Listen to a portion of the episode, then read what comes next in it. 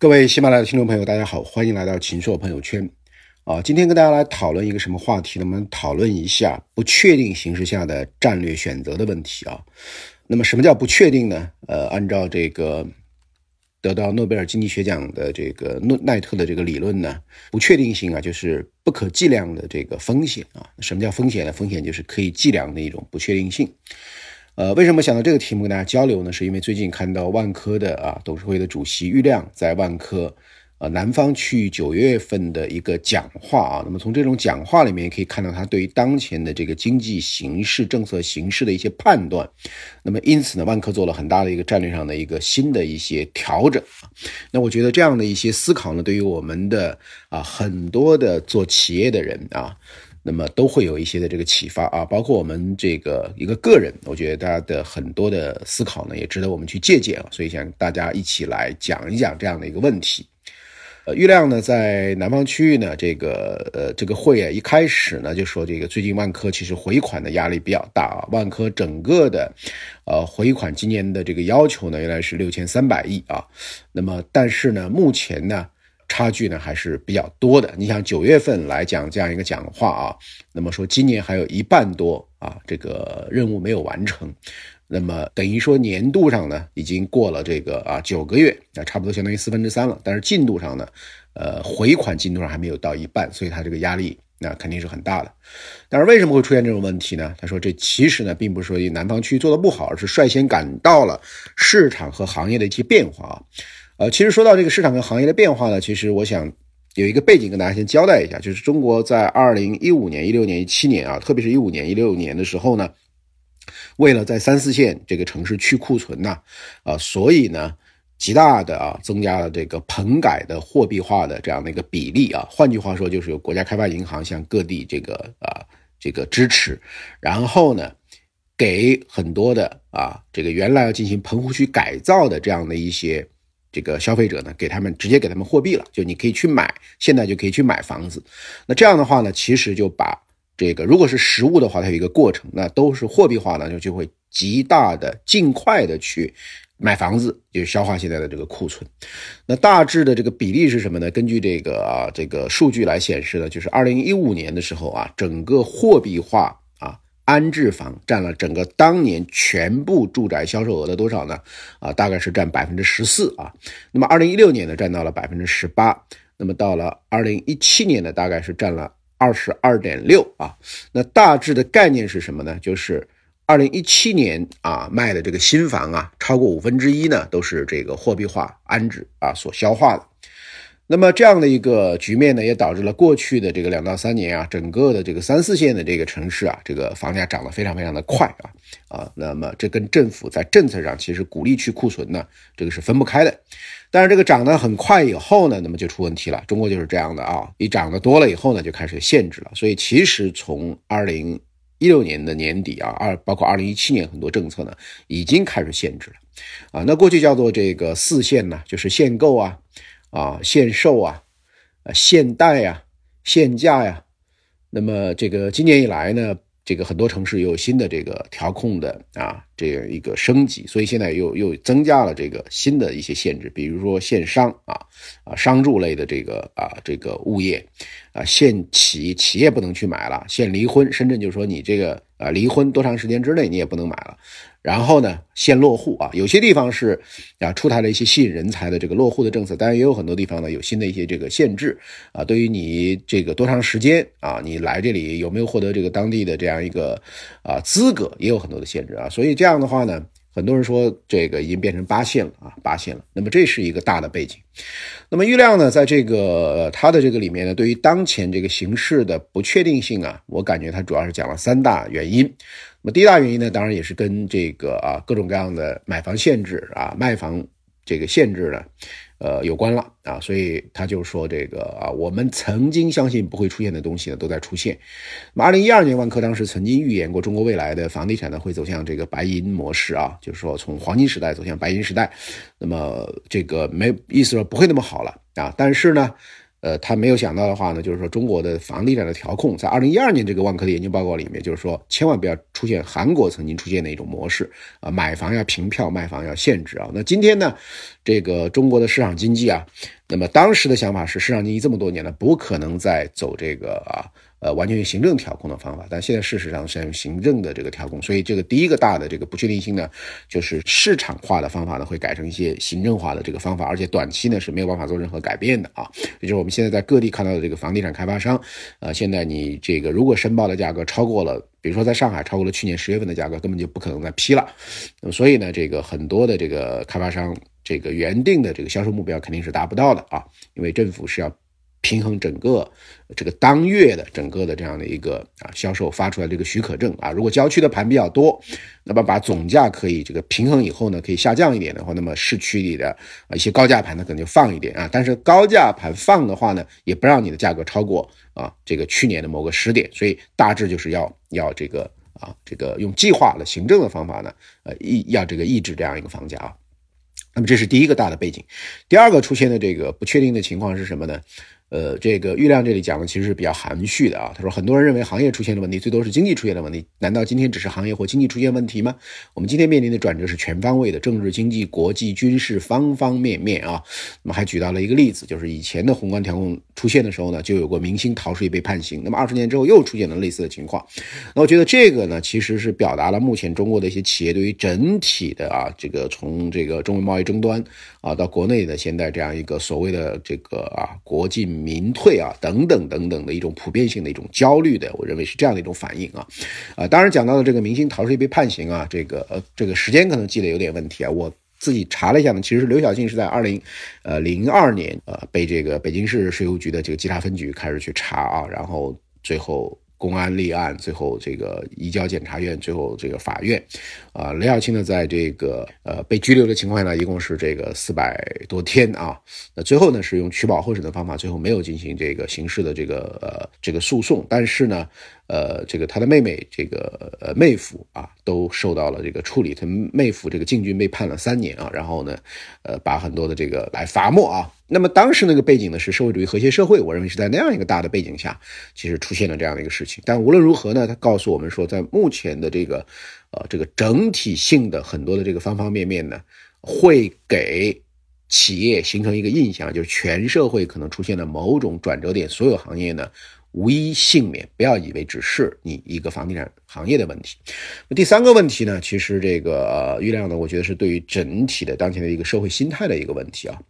那么他讲到说，现在当前社会呢，倾向于反资本、反大企业，普通老百姓都把贫富分化、社会板结等问题归结于大企业、大资本啊。那么这已经形成了整个社会的共识。而政府和知识界呢，也站在普通民众一边，来共同的面对大资本和大企业。所以呢，在这种情况下呢，那么比如说滴滴这个一个小概率的事件，当然是公司呢可能命悬一线啊。比如说碧桂园今年安全生产方面出现的也是小概率的一些事件呢，也造成了非常大的麻烦。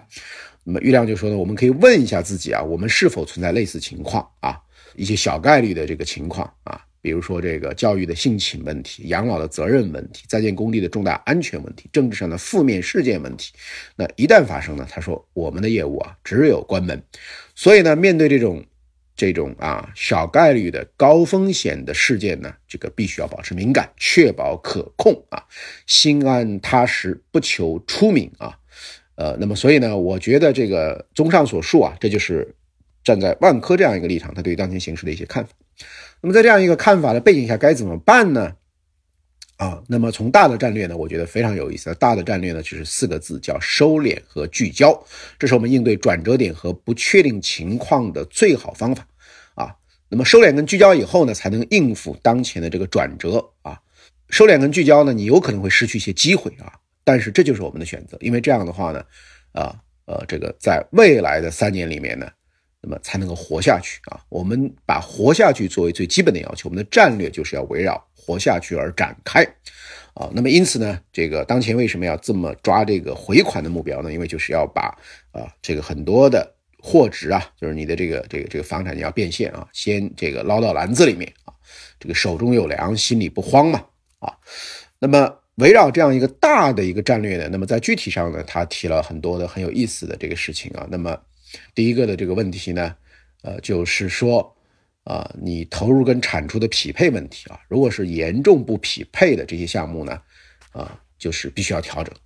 呃，这是一个什么意思呢？就是如果过去的话呢，一些项目你可以是投入时间比较长啊，那么但是现在呢，因为它考虑到我要这个活下来嘛，啊，我要这个收敛嘛，所以呢，有些业务长期投入以后你没有钱回来，没有产出呢，你就会拖累整个集团。所以投入产出严重不匹配的业务呢，必须要调整。那第二个呢，就是风险跟收益严重不匹配的业务呢，也要调整啊。那么就是说，有一些的这个业务啊。呃，这个如果你收益是估计得到的，但是如果风险是不可控的啊，风险是很大的，那么这样的话呢也不能做。第三个呢，就是说啊，已经做了三年还做不成的业务啊，三年都做不成的业务，过去呢可能是啊再给你三年时间或者换个主管，那今天呢就是要啊这个收敛聚焦，甚至要及时关闭了。第四个呢，就是说做了三年以后还主要依靠集团内部的资源。来增长的业务就不要做了，啊，那么其实这个相当于什么呢？就是你利用自身的资源和品牌做的一些事情呢，虽然你发展的还可以，但是呢，呃，你承接的都是内部的业务呢，不会体现这个收入的增加，啊，如果说你的这个目的呢是从税收的角度去合理避税的话呢，啊，你会损害小股东的利益啊，那么这个其实也不能成立，呃，那么如果是跟同行进行代建，用自己的品牌帮别人去建楼。那么这个你侵吞我们万科自己的资源呢？利用我们的品牌呢？这个是要反对的啊，啊，所以总体上来讲呢，它这个啊，在这方面呢也进行了啊这个一个调整啊，也就是说，啊，呃，关于利用我们自己的这个资源啊，你再去外面做很多事情呢，现在这个也不要去做了，呃，那么最后一点呢，就是说，出于奖金。导向建立的一些能力中心呢，你可以公司化运作，但是这个不算业务啊。那么从组织优化的角度呢，这个啊也要这个考虑啊，把它给收敛啊。呃，所以呢，这个接下来的话呢，那么很显然啊，在收敛过程中，在对于过去的啊那些比较粗放的一些原则，给你更多时间让你去生长的那样的一些东西呢。那现在就是说，市场对这种项项目呢，采取是一种管卡压的方法啊。那么要回到什么呢？就是要回到怎么去提升你的产品力跟服务竞争能力。那现在就发现说，市场当它出现这样一种问题的时候呢，你会发现你的产品和服务到底强不强？特别是产品力到底强不强？就别人在有限的选择中会不会选择你啊？会不会必须的选择你？那么这个是非常重要的。所以于亮说呢，产品力的提升会。啊，提升万科的品牌美誉度，而不是消耗万科的品牌去。套现，因此呢，在业务的梳理上，也要关注产品力和服务能力的提高，而不是啊这个去透支万科的品牌，而增强它的这个品牌力啊。那么第二个呢，就是说要加强啊科技的这个能力的提升啊，任何新增业务，包括传统业务，开发必须提高科技的水平、科技的实力。那么第三个呢，就是整个的组织啊也要重建啊，对于这种啊层级的啊官僚化的这个大的这个。呃，行政部门啊，平台部门很多的这样一个局面呢，呃，要这个精简，要瘦身，要打造这样的一个合伙人制的啊，呃，这个每一年这个要有更多的啊，这个考核啊，每一年就是要这个大家都站起来啊，重新选择岗位啊，就类似这样的啊，很多很多的这个要求呢就出现了啊，所以呢，这个总体上呢，我们来看一下这个万科的这些变化呀。啊，为什么会选择一种啊收敛、聚焦、提升产品力啊、优化组织、精简组织、提升组织的这个活性啊？那么它的大的背景呢，是对于当前的整个的行政化的这个调控啊，整个社会普遍方方面面的一些不确定性，以及对于整个的这个社会呢，对于这个大资本、大公司的啊这样的一种比较严苛的这样的一种要求呢？那么他提出了这样的一个啊，这个很大的一个选择的这样的一个问题啊，呃，那么在这样的一个呃呃一个月亮讲话的最后呢，他也提到说，就是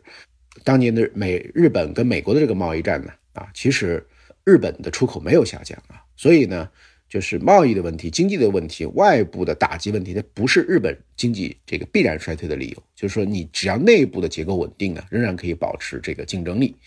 啊，如果我们一家企业没有问题，每一家企业都没有问题呢，那中国就不会有问题。最可怕的是，我们的结构是混乱的，队伍是庞大的，动作是分散的，目标是不聚焦的，啊，这样我们才会出现大问题啊。那么最后呢，这个玉亮说了，说今天的收敛和聚焦呢，是为了赢得明天的生存，是为了迎接春天的到来。